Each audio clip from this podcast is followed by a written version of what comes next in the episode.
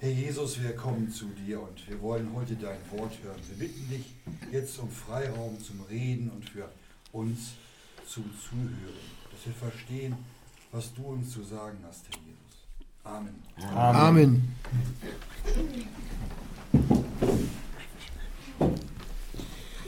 Wir schlagen auf den 2. Korinther, Kapitel 8.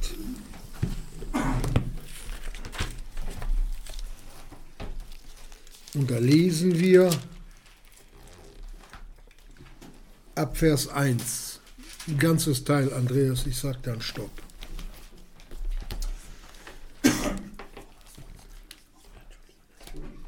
Wieder nachfragen, ich höre nichts. 2. Korinther, Kapitel 8 ab Vers 1.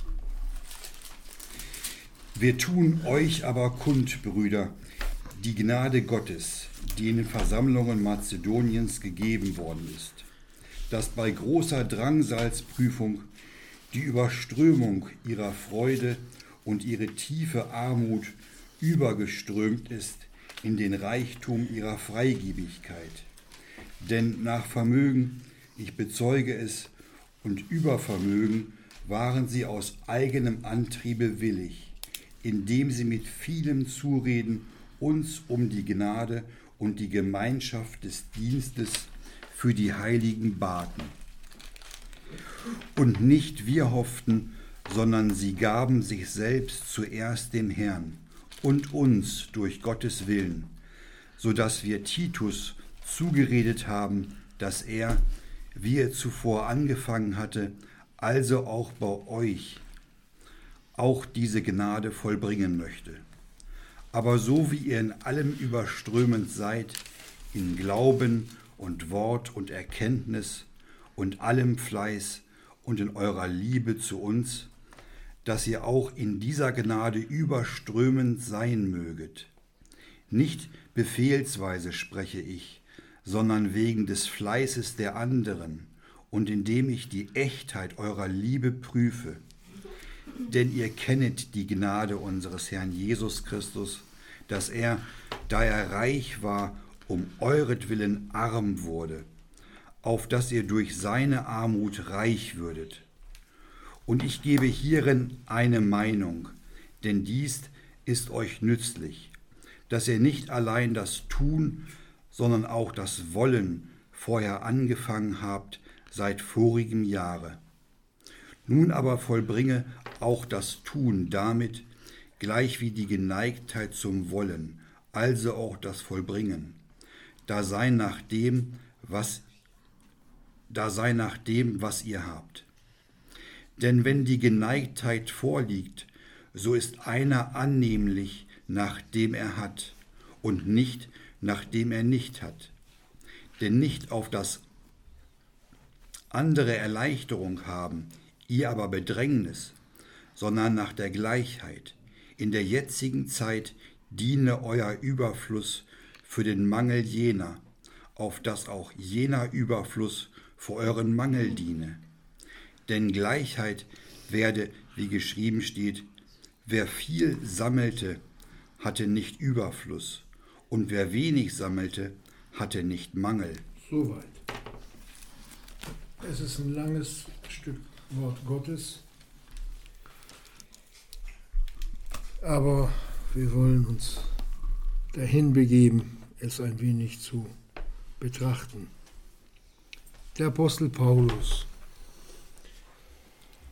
der nun viel, viel gedient hatte und den der Herr Jesus losgeschickt hatte, der hatte nicht das Geld und die Mittel, dass er gesagt hat, ich schöpfe aus dem Vollen, ich habe zu Hause noch 800.000 Euro und jetzt kann ich evangelisieren gehen. Sondern der Paulus ging los auf Geheiß Gottes und hat sich seinen Lebensunterhalt noch dabei erarbeitet. Er war Zeltmacher. Der hat Tag und Nacht hat er gedient. Erstmal für die Geschwister und dann hat er nachts gearbeitet.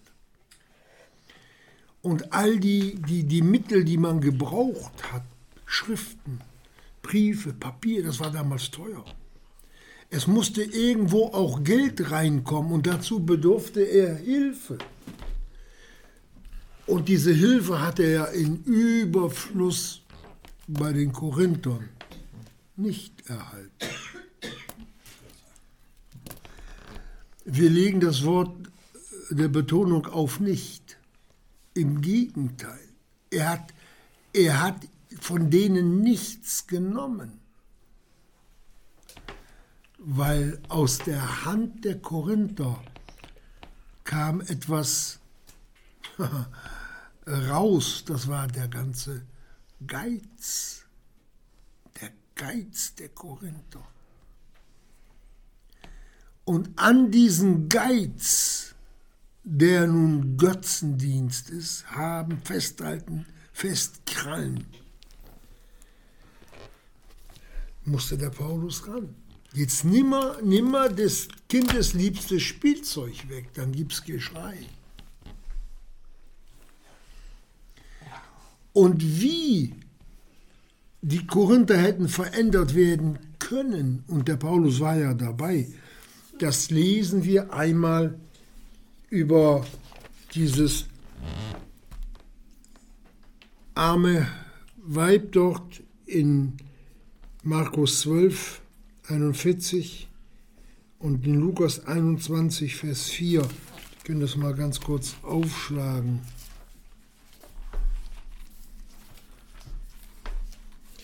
Wo es heißt, und Jesus setzte sich dem Schatzkasten gegenüber und sah, wie die Volksmenge Geld in den Schatzkasten legte. Und viele Reiche legten viel ein. Und eine arme Witwe kam und legte zwei Schärflein ein. Das ist ein Pfennig. Es war so das Minimalste, was man so geben konnte. Und er rief seine Jünger herzu und sprach zu denen, wahrlich, ich sage euch, diese arme Witwe hat mehr eingelegt als alle, die in den Schatzkasten eingelegt haben. Denn alle haben von ihrem Überfluss eingelegt, dieser aber hat von ihrem Mangel alles, was sie hatte, eingelegt, ihren ganzen Lebensunterhalt. Vielleicht war es noch so viel, dass es sich am anderen Tag hätte, ich sag's mal jetzt hier auf, auf Deutsch, zwei Brötchen hätte kaufen können. Oder eins. Aber ihre Liebe, die war so groß, dass sie ohne Rücksicht auf ihren eigenen Verlust ihr ganzes Vertrauen auf Gott gesetzt hatte, der wird mir morgen auch das Stück Brot geben. Und dann sagt der Herr Jesus ein ganz bedeutendes Wort. Diese Frau hat mehr als alle, die davor eingelegt haben, eingelegt. Da waren Millionäre. Es gab auch richtig reiche Juden. Die haben dann ordentlich Gold und Silber und Denare da eingelegt. Also da kamen schon große Batzen Geld zusammen. Und hier kommen die Pfennige rein. Das mag einer verstehen. Da sagt man, naja, das ist ja alles auf den Kopf gedreht. Die stellt alles, was bisher, was man sich so denken kann, stellt die Frau auf den Kopf. Und der Herr Jesus geht drauf ein. Der Herr Jesus ist nicht auf die Pfennige eingegangen, sondern auf die Liebe, mit der die, dieses Weib, dieses arme Weib, die keinen hatte, eine Witwe, dieses bisschen, was sie hatte, gegeben hat mit ganzer Liebe.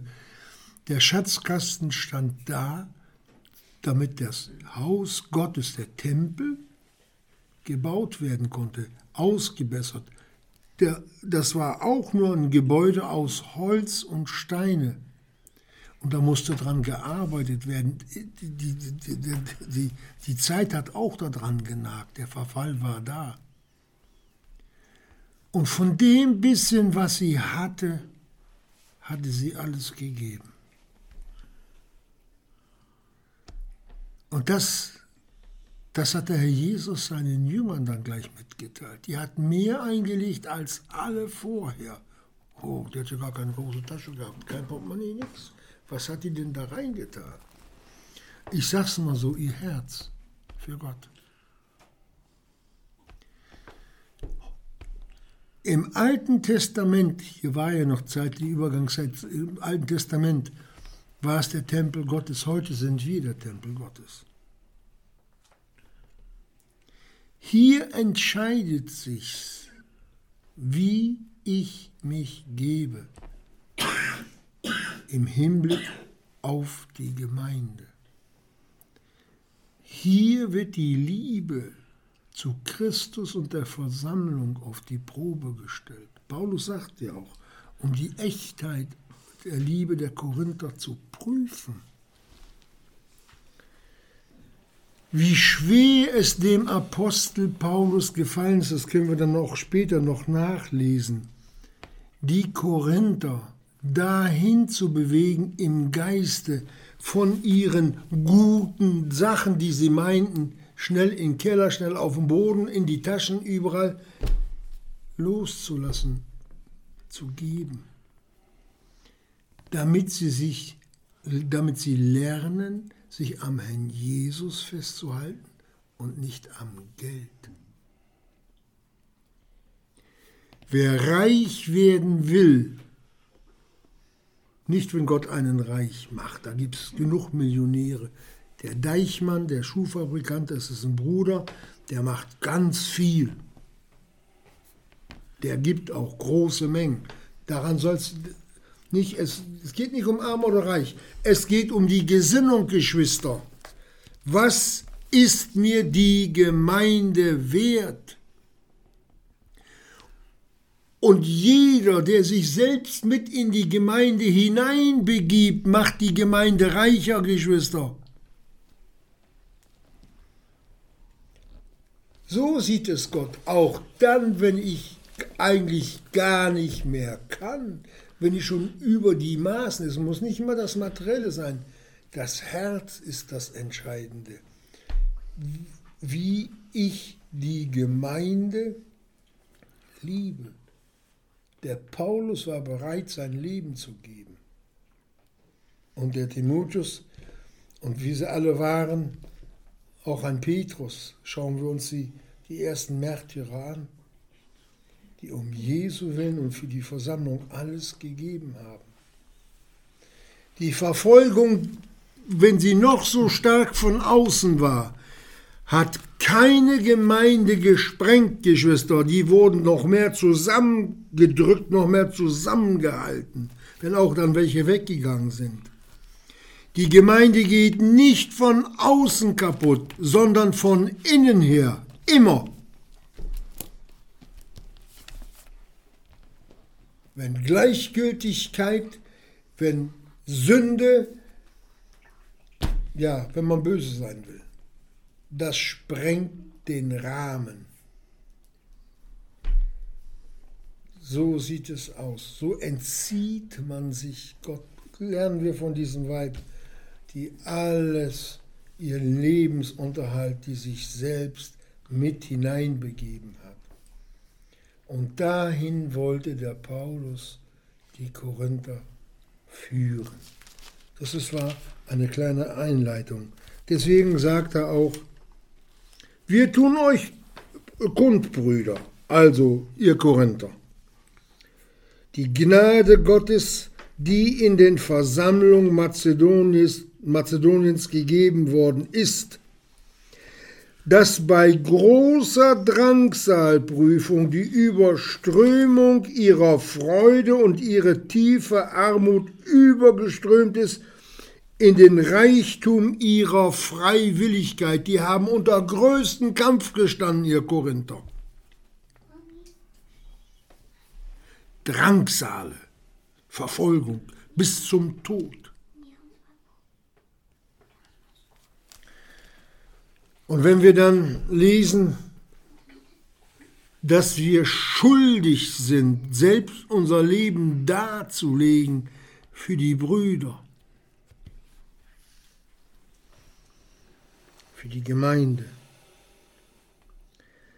Aber diese Drangsal konnte die Mazedonier nicht davon abhalten, so wie diese arme Witwe, von dem, was sie noch hatten, überströmend zu geben.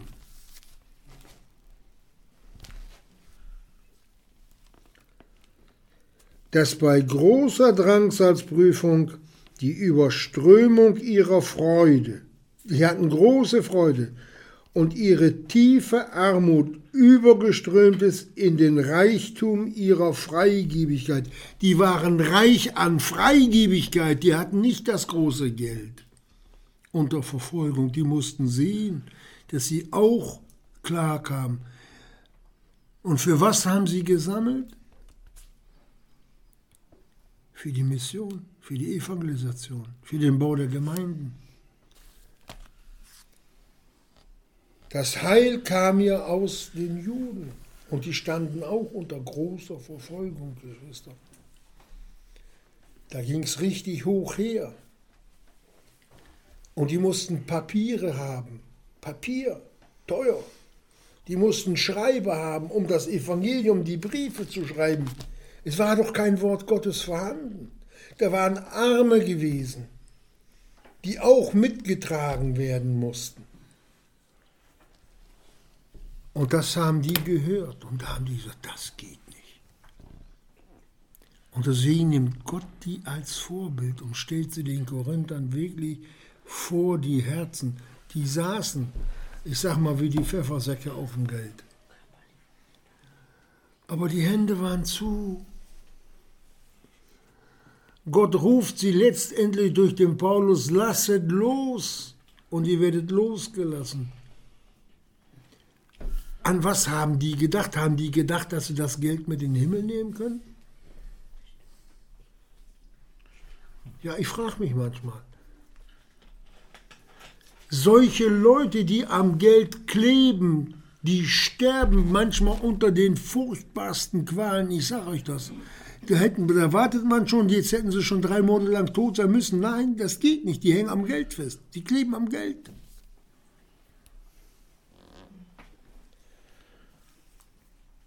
So sieht das aus. Hier wird aber das Herz offenbar und hier offenbart uns der Herr Jesus das Herz der Mazedonier. Wie der Paulus es auch gesagt hat. Nichts habend, aber alles besitzen. Habe ich den Heiland, ich habe alles. Habe ich Gott auf meiner Seite, was soll's? Der wird mir das nötige Stück Brot am anderen Tag schon geben. Und Gott hat den auch Kohldampf schieben lassen. Gott hat den auch hungern lassen. Der wusste, wie es in den Herzen und wie es in den Geldbeuteln der Gläubigen aussehen konnte.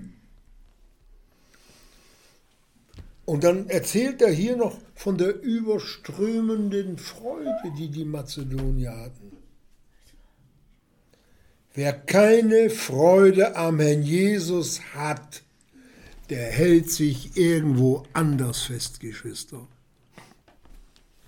Am Geld, an dies, am Auto, am, ich weiß nicht, was es alles gibt, vom Alkohol bis zum Zigarettenrauchen, dann hält man sich da fest.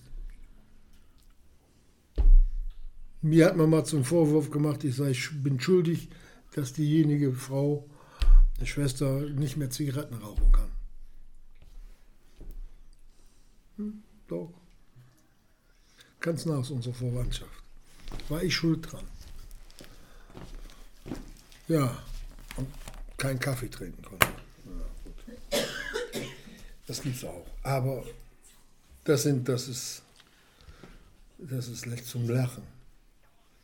Hier geht es um die wahrhaftige Bruderliebe, Geschwister. Die war bei den Korinthern nicht da. Die haben ihren eigenen Stremel, jeder für sich selbst gemacht, bis auf ein paar wenige Ausnahmen. Hier zeigt der Apostel Paulus den Korinthern, was alles möglich sein kann, wenn man Glauben hat, wenn man nicht an irgendwelche Dinge gebunden ist. Das meinte, was der Teufel mit Kindern Gottes macht, die am Geld kleben. Ich kann euch Geschichten erzählen, das ist zum Lachen und gleichzeitig zum Weinen. Wie der Teufel die Gläubigen, wenn sie sich an irgendwelchen Dingen klammern. Der Jesus sagt es einmal. Denn da, wo euer Schatz ist, da ist auch euer Herz. Und da gräbt der Satan nach, der Teufel gräbt nach. Über diese Dinge kommt er ungehindert ans Herz. Er zerschlägt das Herz, er macht das Herz siech kaputt. Nicht nur geistlich. Diese Mazedonier, Reichtum an Freigebigkeit war in ihnen, der nach Vermögen, ich bezeuge es, sagte, und über Vermögen waren sie aus eigenem Antriebe willig, und jetzt passt mal auf, indem sie mit vielen Zureden uns um die Gnade und die Gemeinschaft des Dienstes für die Heiligen baten. Paulus hat gesagt, ihr habt selbst nichts, hört auf, nichts. Paulus, so geht das aber nicht, Paulus. Wir wollen mittragen. All die Reichen, die an dem Schatzkasten, die aus dem Überfluss gegeben haben, hier mal, ich sag mal 1000 Euro, damals weiter. Nein, der Jesus hat auf das Wenige gesehen, auf das Herz. Er ist der Herzenskenner. Geschwister, geizig sein, verengt sein im Innern, das ist eine ganz schreckliche Sache. Oh, was machen die, wenn die Aktienkurse fallen? Wenn Sie viele Aktien haben, wenn Sie plötzlich 2000 Euro über Nacht verloren haben, dann sind die unglücklich. Ich kenne jemand jetzt mit der Corona-Virus in China, sind irgendwelche Kurse eingebrochen. Der hatte doch tatsächlich ein paar tausend Euro verloren über Nacht. Furchtbar. Und damit die nicht abstürzen, konnte er wahrscheinlich nachts nicht schlafen Zwischendurch war er wieder im Krankenhaus. Ja, da musste das ganz schnell verkauft werden. Nach ein paar Tagen später ist es wieder gestiegen. Ach, hätte ich das gewusst, dass das wieder steigt. Ich hätte die doch nie verkauft. Also sehen wir, runter mit dem Schmerz, rauf mit dem Schmerz. Ja. Da geht's rauf und geht's runter. Der Geiz geht so weit, Geschwister. Ach. Fragen wir den Herrn Jesus selber, dass die Leute sich nicht satt essen, obwohl sie es können. Paulus, wir wollen unser Schärflein mitzugeben wenn die Sammlung gemacht wird, hier sind wir, wir sammeln mit für Jerusalem.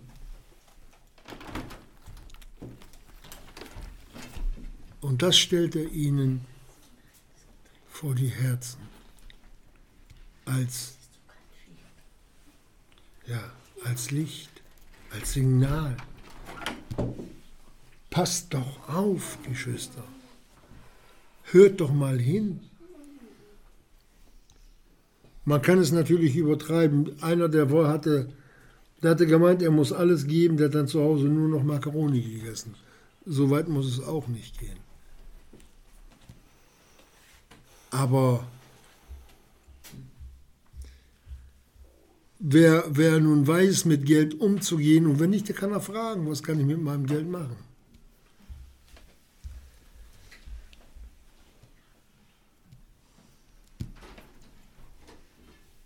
Und dann heißt es, und nicht wie wir hofften, sondern sie gaben sich selbst zuerst dem Herrn Jesus und dann uns durch Gottes Willen. Die haben gesagt, Paulus, Wir machen das anders.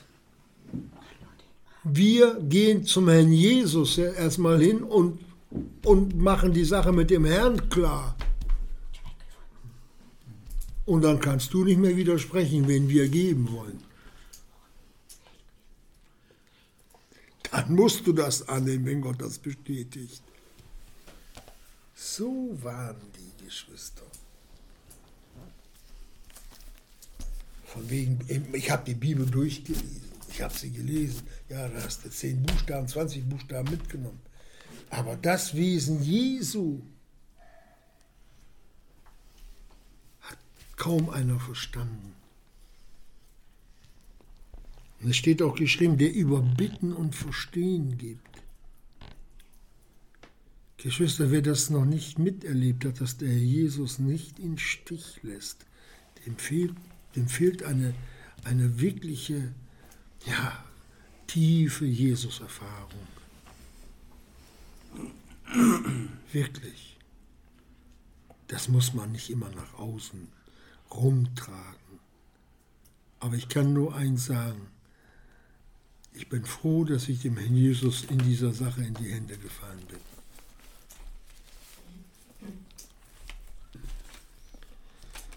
So, da schreibt der Paulus ihm weiter.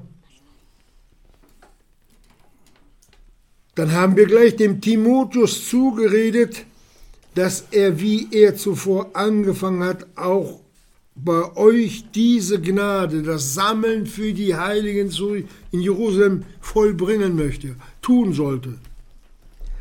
Aber wie ihr in allem überströmend seid,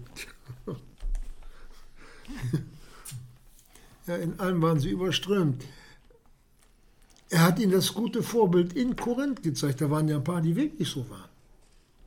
Und die dann nicht so waren, die haben sich gefragt, bin ich überströmend? Bin ich? Bin ich so? In Glauben und Wort und Erkenntnis und allem Fleiß und in eurer Liebe zu, zu uns. Wie viel Mal hat der Paulus geklagt? dass ihr auch in dieser Gnade überströmend sein möget.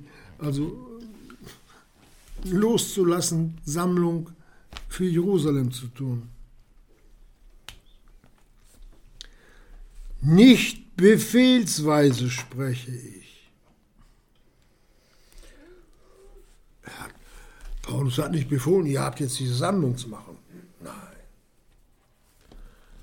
in Philemon, Vers 14. Lies mal vor, Andreas.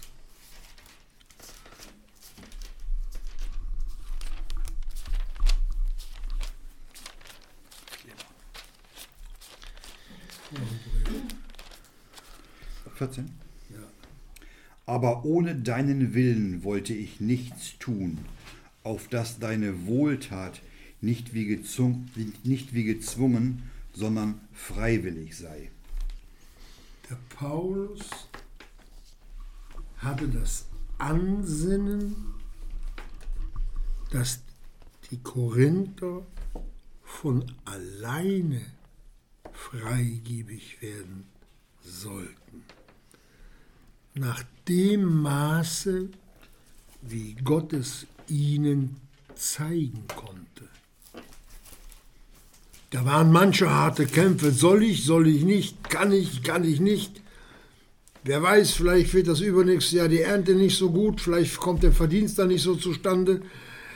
Eigentlich habe ich ja gedacht, das müsste ja noch reichen für die nächsten zehn Jahre, wenn ich nicht mehr arbeiten will. So denkt man ja auch heute.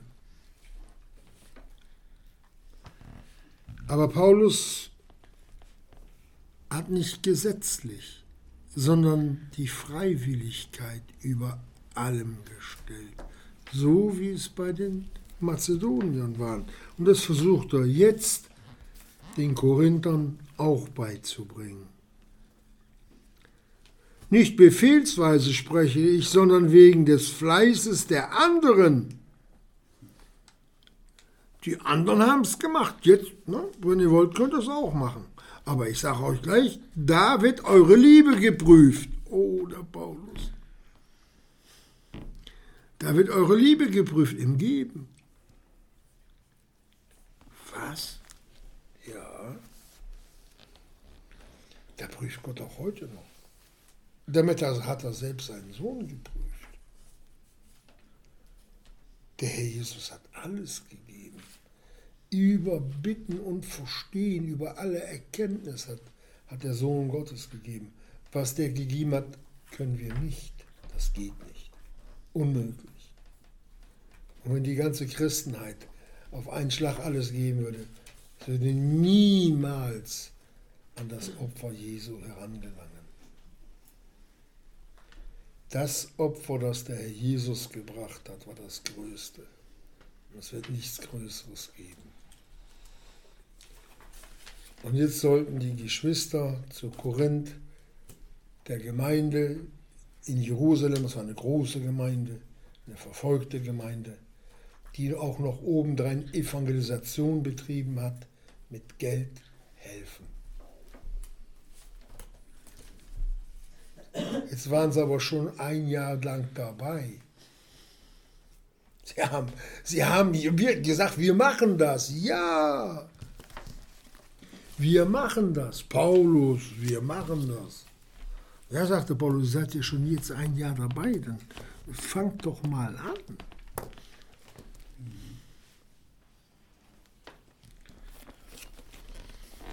Kennen wir, ne? Das kennen wir. Die lange Bank ist das liebste Möbelstück des Teufels. Geschwister, da sitzen fast alle Gläubigen drauf. Morgen. Morgen.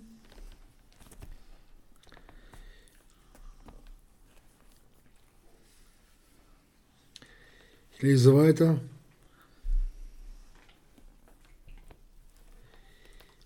Und ich gebe hierin eine Meinung. Denn dies ist euch nützlich, die ihr nicht allein das Tun, sondern auch das Wollen vorher angefangen habt seit vorigem Jahr, was wir gerade gehört haben. Nun aber vollbringt auch das Tun, damit gleich wie die Geneigtheit zum Wollen, also wir wollen, also auch das Vollbringen da sein nach dem, was ihr habt. Jetzt können wir anfangen zu sammeln. Er sagt, macht die Taschen auf. Man sagt ja heute, also auf dem Flohmarkt kommen ja manchmal die Leute mit, mit Hände in den Taschen an und sie gucken nur. Dann gucken wir uns manchmal an, sage ich ja auch NATO-Draht in den Taschen oder Stacheldraht. Stacheldraht, ja. Dann sagst wenn du den, ich sag mal, dann sagst, das kostet einen Euro, ja, 20 Cent gebe ich. Das ist manchmal dann auch so abgewürgt, man sagt, ach, lass, lassen lieber liegen, dann lass lieber liegen, hat er Ruhe. Das da, wirklich, das ist, da kann man das also manchmal richtig feststellen. Nicht bei den Armen, die nichts haben, bei den Reichen, die Geld haben. Ich lese weiter. Also sie soll nicht nur das, die Geneigtheit zum Wollen, sondern auch das Vollbringen endlich beginnen. Da, da sei nach dem, was ihr habt. Tja, ich kann, ich kann nicht geben, was ich nicht habe. Und dann sagt der Paulus, denn wenn die Geneigtheit vorliegt, so ist einer annehmlich, nachdem er hat, wenn einer ein Euro hat und sagt, ich kann 20 Cent davon geben oder 10 Cent, dann gibt er das, was seine Hand loslässt. Aber manchmal ist es so schwer, die Hand aufzumachen. Es ist so, als ob da Krämpfe drin sind. Hände verkrampfen sich, weißt du? Was drin ist, bleibt drin. Und dann sagt der Apostel Paulus, dass Gott den Menschen dann so ansieht, dass einer annehmlich ist nach dem er hat und nicht dem, was er nicht hat. Ach, wenn ich viel hätte, Herr Jesus, hätte ich dir viel gegeben, aber weil ich nun wenig habe, behalte ich das. Ja. Es gibt, es gibt so viele Ausreden, Geschwister. Selbstentschuldigungen. Also wenn man so ein paar Jahrzehnte die Schatzkiste der Erfahrung aufmacht und dann manchmal so die Anekdoten, die da in der Schatzkiste vergraben liegen, in der alten Truhe rausholt, was man so mit Gläubigen erlebt hat, da könnte man manchmal wundersame Geschichten schreiben. Wundersame, ja. Der nicht auf das andere Erleichterung haben, ihr aber Bedrängnis. So, jetzt gebe ich weg. Jetzt geht es denen vielleicht besser als mir und ich habe Bedrängnis. Und das geht auch nicht. Wie kann ich dem jetzt ein paar gute Schuhe von mir geben und meine anderen, die ich habe, sind nicht so gut?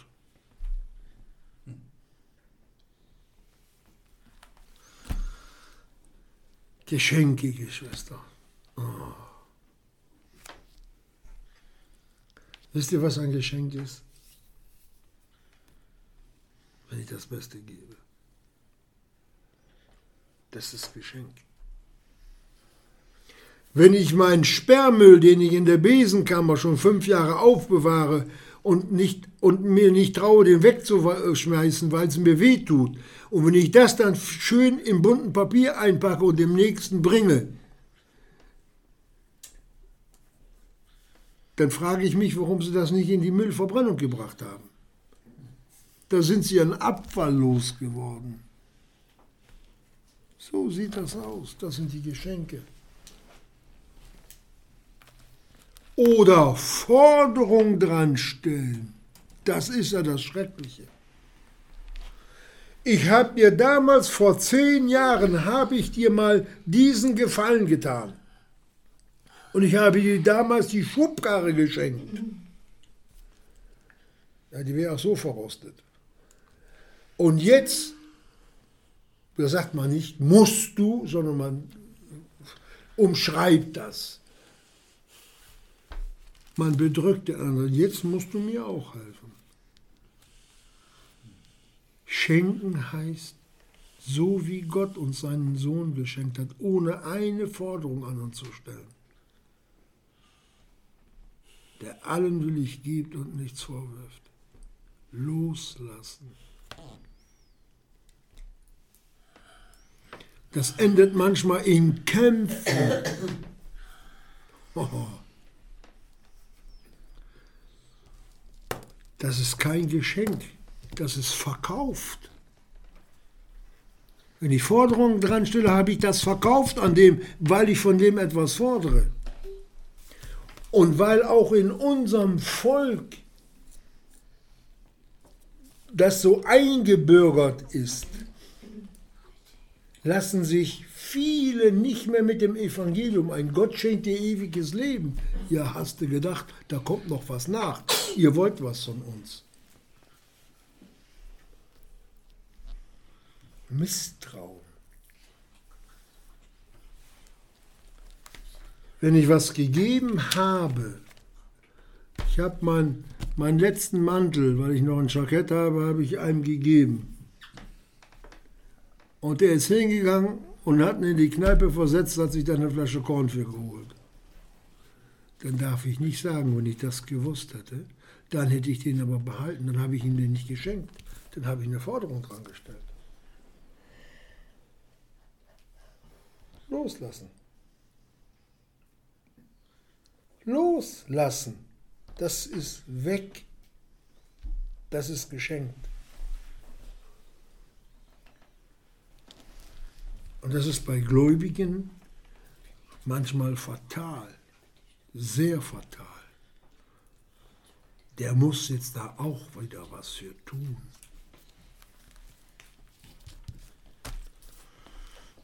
Tja.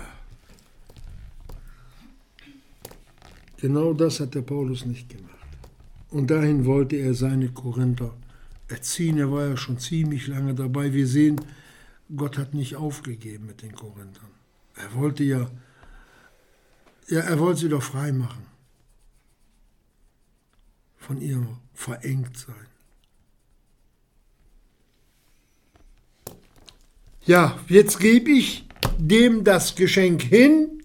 Jetzt habe ich Mangel dann. Ne? Dann kann es mir ja schlecht gehen. Nee, das mache ich nicht. Also da muss man sich, das muss man sich tatsächlich wirklich überlegen, denn, und dann kommen so die menschlichen Weisheiten. Und, und dann kommt dann da unter ein Wort, nö, mache ich nicht. Dann haben die ja mehr als ich. Paulus kannte die Gedanken der Gläubigen, der seiner Korinther. Und jetzt pass mal auf, was er sagt. Ihr habt jetzt gegeben, oder ihr sagt, wir geben mir, ihr gebt jetzt. Denn nicht auf das andere Erleichterung haben, ihr aber Bedrängnis, sondern nach der Gleichheit in der jetzigen Zeit diene euer Überfluss für den Mangel jener, auf dass auch jener Überfluss für euren Mangel diene. Das heißt, ihr gebt materiell, ihr habt's, und Gott gibt euch Geistliches wieder. Das viel größere, Geschwister, das viel größere. Und er benutzte ein Wort aus dem 3. Mose 16, Vers 13, wo Israel sammelte. Der eine hat viel gesammelt, der andere hat weniger von dem Manna, was in der Wüste lag. Der eine hatte viel, der andere hatte weniger. Alle sind satt geworden. Da war keiner bevorteilt, keiner hatte Nachteil. Und das sagt der Paulus den hier, den Korinthern. Ihr kriegt doch das viel Bessere zurück. Erkenntnis, Freiheit, Jesus. Kann euch nur eins sagen, Gott lässt sich nicht lumpen, Geschwister. Gott kann sich nicht lumpen lassen. Der saugt nicht den einen aus, damit er den anderen da überreich mache. Das macht er nicht. Gott segnet. Und in diesen himmlischen Segen wollte der Paulus die Gemeinde hinführen. Nicht auf das Geld zu sehen, sondern auf den Herrn Jesus. Geld macht blind oder kann blind machen. Geld macht blind und fragt nicht wie. Die lassen, da gibt es Leute, die lassen ihre Eltern verhungern. Hier in Deutschland, hier in Deutschland lassen sie ihre Eltern verhungern. Die haben und sitzen auf dem Geld wie die Glucke auf Eier. Es könnte ja sein, dass die zu viel haben wollen, aber dass die Eltern das ganze Leben finanziert haben vorher. Hier beginnt die Sünde, du sollst deinen Vater und deine Mutter ehren, auf dass es dir wohl ergehe und du lange lebest auf Erden, Geschwister.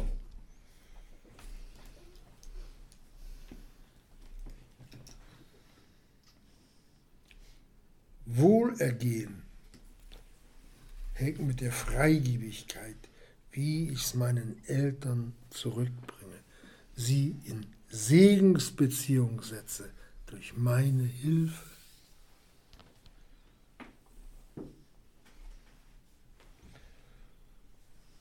Früher war das alles anders, Geschwister. Der Heinz weiß das noch. Unsere Eltern, wir haben nicht viel gehabt, wir mussten alle arbeiten. Ich habe nicht für mich selbst gearbeitet. Alles für die Familie. Wir, haben, wir durften mal einmal auf, auf, auf dem Schützenfest, wenn ein Schützenfest war.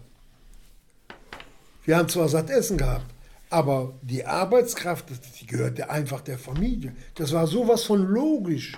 Das war so von, das war so natürlich. Das, das gehörte einfach dazu. Mann, ich habe die Woche für fünf Mark gearbeitet. Ja. Ich habe Freude daran gehabt. Hast du viel Geld gekriegt, Heinz? Warst du unglücklich dabei? Ja. Bitte? Das macht nur unglücklich. Ja. Ich brauchte mir da keine Sorgen ums Geld zu machen.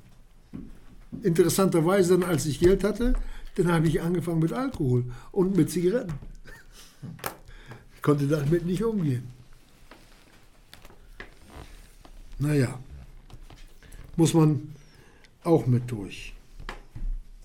Aber es hätte nicht sein müssen. Vieles nicht.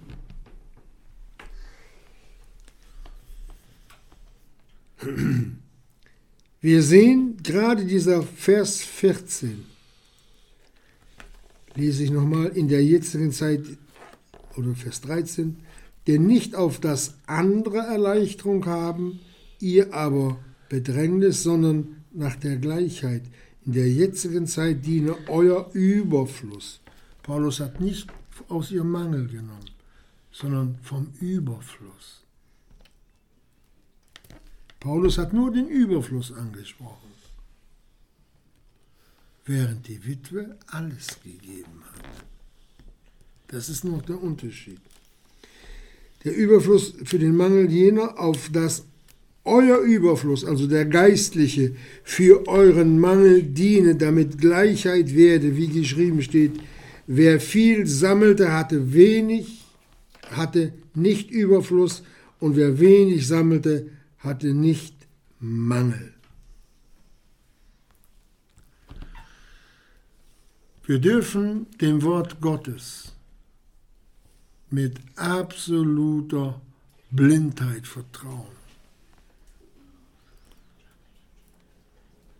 Der Herr Jesus hat gesagt, wem Weisheit mangelt, er bitte Gott. Oder bittet und es wird euch gegeben. Klopft an und es wird euch aufgetan. Auch in Beziehung, in der Erkenntnis des Wortes Gottes.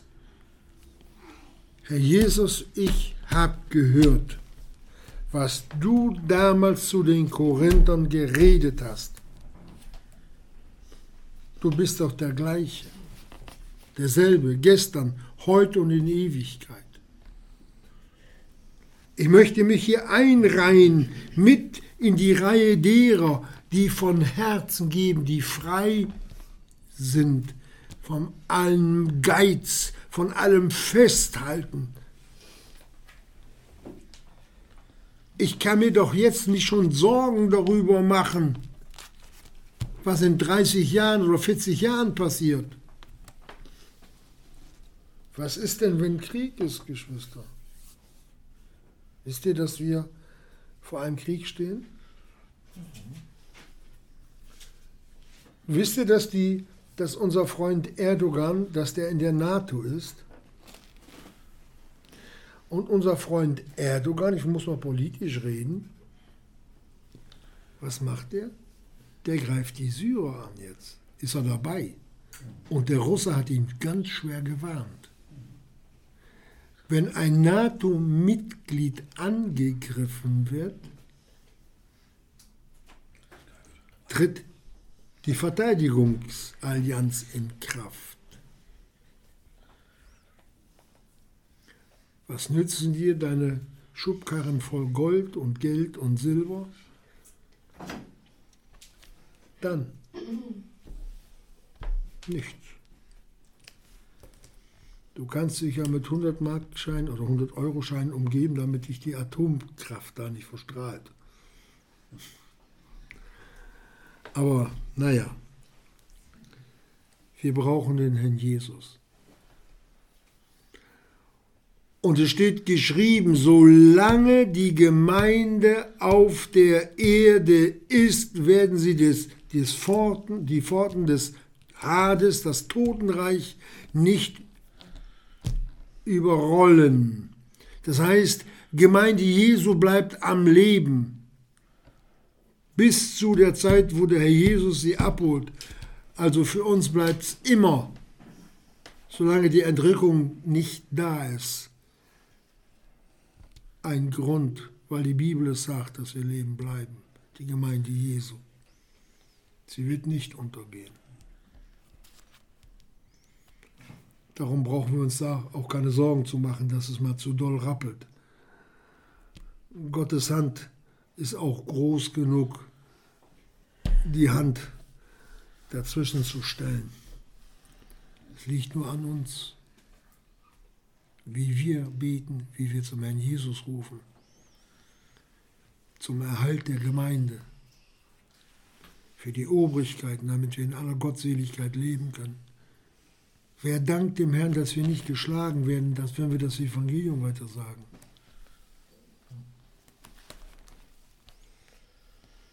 Ja, und für die Freiheit, die wir haben. Alles Dinge, die uns von Gott geschenkt sind. Und wie wir es anfangs gehört haben, dass wir schuldig sind, auch das Leben für die Brüder darzulegen. Tja, nimm mal jemand auf, der verfolgt ist, der als Christ bekannt ist, der 15 Jahre Straflager kriegt und wo man weiß, wenn ich den aufnehme, aufnehme kriege ich wenigstens auch 10 Jahre dafür.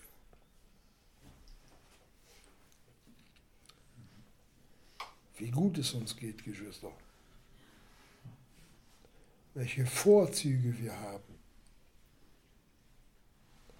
Und solche, die in solchem Leiden hängen, die Unterstützung brauchen, lassen wir durch unsere Habsucht in Stich.